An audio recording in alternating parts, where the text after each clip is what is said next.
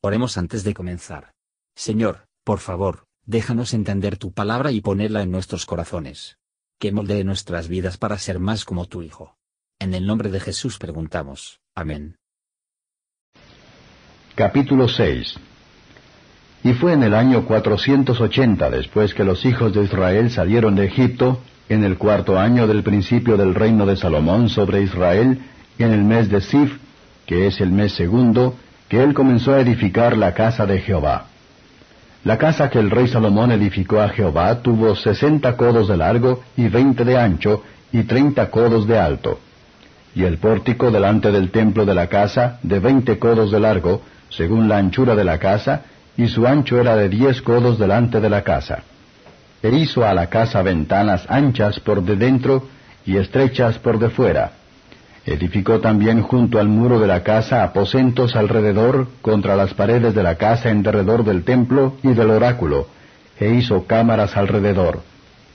El aposento de abajo era de cinco codos de ancho, y el de en medio de seis codos de ancho, y el tercero de siete codos de ancho, porque por de fuera había hecho disminuciones a la casa en derredor para no trabar las vigas de las paredes de la casa. Y la casa cuando se edificó, fabricaron la de piedras que traían ya acabadas, de tal manera que cuando la edificaban, ni martillos ni hachas se oyeron en la casa, ni ningún otro instrumento de hierro.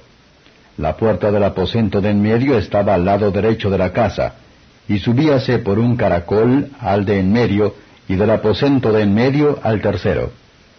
Labró pues la casa y acabóla, y cubrió la casa con artesonados de cedro. Y edificó asimismo el aposento en derredor de toda la casa, de altura de cinco codos, el cual se apoyaba en la casa con maderas de cedro. Y fue palabra de Jehová a Salomón diciendo, Esta casa que tú edificas, si anduvieres en mis estatutos e hicieres mis derechos, y guardares todos mis mandamientos andando en ellos, yo tendré firme contigo mi palabra que hablé a David tu padre, y habitaré en medio de los hijos de Israel, y no dejaré a mi pueblo Israel. Así que Salomón labró la casa y acabóla. Y aparejó las paredes de la casa por de dentro, con tablas de cedro, vistiéndola de madera por dentro, desde el solado de la casa hasta las paredes de la techumbre. Cubrió también el pavimento con madera de haya. Asimismo hizo al cabo de la casa un edificio de veinte codos de tablas de cedro, desde el solado hasta lo más alto, y fabricóse en la casa un oráculo, que es el lugar santísimo. Y la casa, a saber el templo de dentro, tenía cuarenta codos. Y la casa estaba cubierta de cedro por de dentro y tenía entalladuras de calabazas silvestres y de botones de flores. Todo era cedro, ninguna piedra se veía. Y adornó el oráculo por de dentro en medio de la casa para poner allí el arca del pacto de Jehová. Y el oráculo estaba en la parte de adentro, el cual tenía veinte codos de largo y otros veinte de ancho y otros veinte de altura, y vistiólo de oro purísimo, asimismo cubrió el altar de cedro. De suerte que vistió Salomón de oro puro la casa por de dentro, y cerró la entrada del oráculo con cadenas de oro, y vistiólo de oro. Cubrió pues de oro toda la casa hasta el cabo, y asimismo vistió de oro todo el altar que estaba delante del oráculo. Hizo también en el oráculo dos querubines de madera de oliva, cada uno de altura de diez codos. La una ala del querubín tenía cinco codos, y la otra ala del querubín otros cinco codos. Así que había diez codos desde la punta de la una ala hasta la punta de la otra. Asimismo el otro querubín tenía diez codos, porque ambos querubines eran de un tamaño y de una hechura.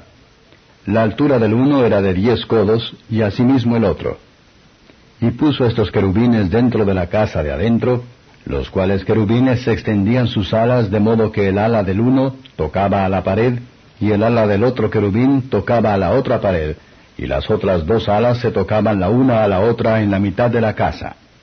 Y vistió de oro los querubines, y esculpió todas las paredes de la casa alrededor de diversas figuras, de querubines, de palmas y de botones de flores por de dentro y por de fuera y cubrió de oro el piso de la casa, de dentro y de fuera.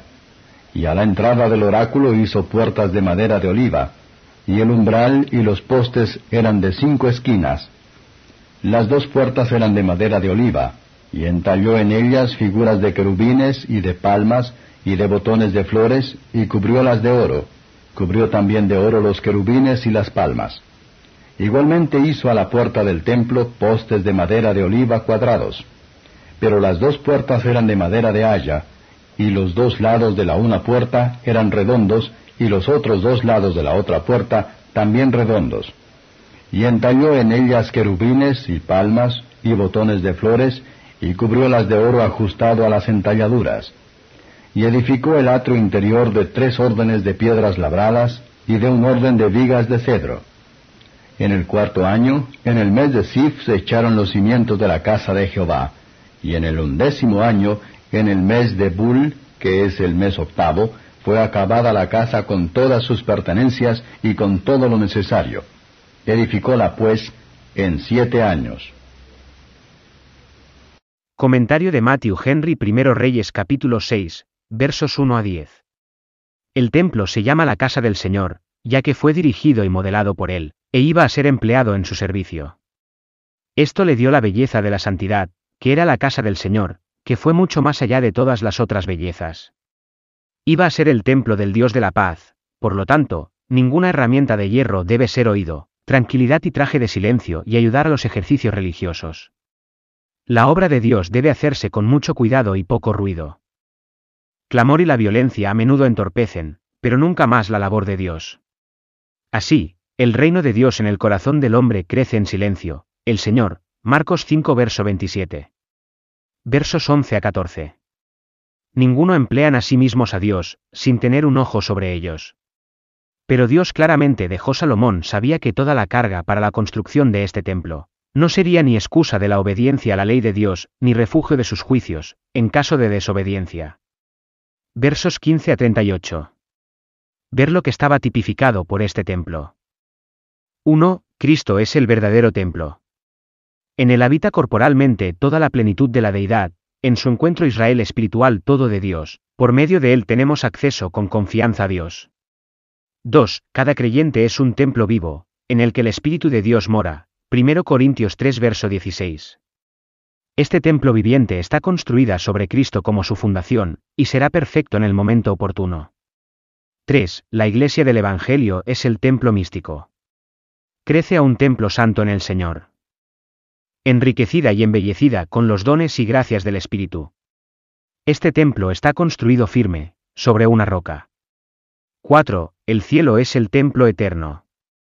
No se fijará la iglesia.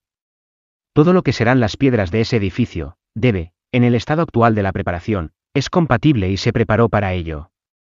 Deje que los pecadores vienen a Jesús como el fundamento vivo, para que puedan ser construidas sobre él una parte de esta casa espiritual, consagrados en cuerpo y alma a la gloria de Dios.